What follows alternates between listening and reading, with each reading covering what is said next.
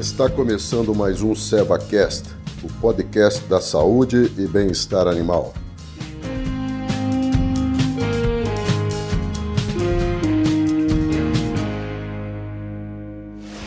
Olá, tudo bem? Eu sou Baite Leal, médica veterinária especializada em equinos e hoje gerente da linha de equinos da Seva Saúde Animal.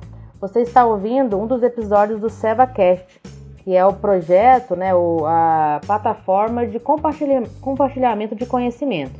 A gente contribui na criação de equinos, tocando em assuntos importantes, e hoje a gente traz um convidado ilustre, o Dr. Wagner de Souza, que está sendo nosso entrevistado, contando um pouquinho para nós sobre protocolo sanitário.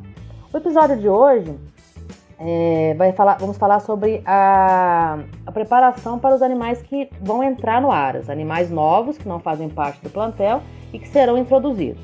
Doutor Wagner, obrigada pela sua participação novamente. É, conta para nós quais são os seus cuidados para os, os novos entrantes, animais que vêm de fora, que vão adentrar no Aras.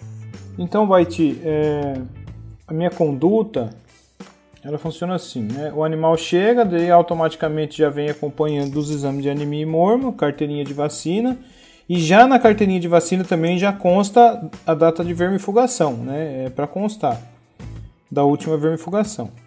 Aí eu coloco eles em, em uns lugares, um lugar afastado, né, dos outros animais que já já fazem parte do do aras ou da fazenda ou sem treinamento né? E daí a gente faz os exames de OPG, né? É, faço hemograma, faço exame bioquímico, né? Inclusive até é, os funcionários eles ficam, como eles ficam meio afastados do resto do plantel, os funcionários conseguem também prestar mais atenção, né? Se tem algum animal meio quieto, meio triste, né? Que está apresentando algum problema para a gente poder investigar, às vezes talvez uma endoscopia ou se tem algum cavalo manco.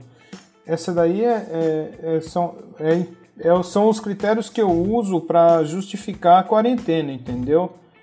É, alguns animais que não que têm um apetite caprichoso, é, para eles se adaptarem também na alimentação do aras, isso eu acho muito importante, né? E teria que ser em todas as propriedades onde se habitam equinos, né? Porque a gente sabe que a transmissão de doenças, sim, é muito comum entre os animais, né? É, anemia, o mormo, inclusive o mormo, né? Que é uma zoonose que pode afetar o ser humano. Então é muito importante essa, essa quarentena. Muito legal, doutora, as suas observações. Realmente a gente tem que ficar muito atento referente a essas doenças que são é, de é, transmissão frequente, né? E ainda mais aquelas que envolvem saúde pública, como o mormo, que é uma zoonose. Então, para quem não sabe, zoonoses são doenças que são transmitidas para os seres humanos por meio de animais. E o mormo é, do cavalo, né? O, cavalo afetado pode passar a doença para o ser humano. Então, sigam as orientações do Ministério para emissão de, de exames frequentes para controle da doença. Uma outra pergunta bastante comum, doutor, que a gente ouve né, nos nossos encontros né, com clientes e proprietários, é, em caso de animal que o nosso cliente adquiriu e não sabe o histórico de vacinação, o animal não tem carteirinha é, e ninguém saberia informar se ele já foi vacinado em algum, em algum momento da vida dele e qual que foi a doença que ele foi protegido. Nesses casos do animal chegar sem histórico, qual é a sua conduta? Então, Baiti, minha conduta, eu ajo com muita prudência, né? É, eu vacino como se nunca tivesse sido vacinado, né? Se eu não sei o histórico ou talvez o veterinário não, conhe... não tenha um veterinário responsável pelo animal que chegou no Aras. É, no caso, se tiver um veterinário responsável, eu procuro entrar em contato com esse veterinário para saber, né, realmente como é que está a vacinação, caso o animal venha sem carteirinha e sem o carimbo, né, do médico veterinário. E eu trabalho dessa maneira, né.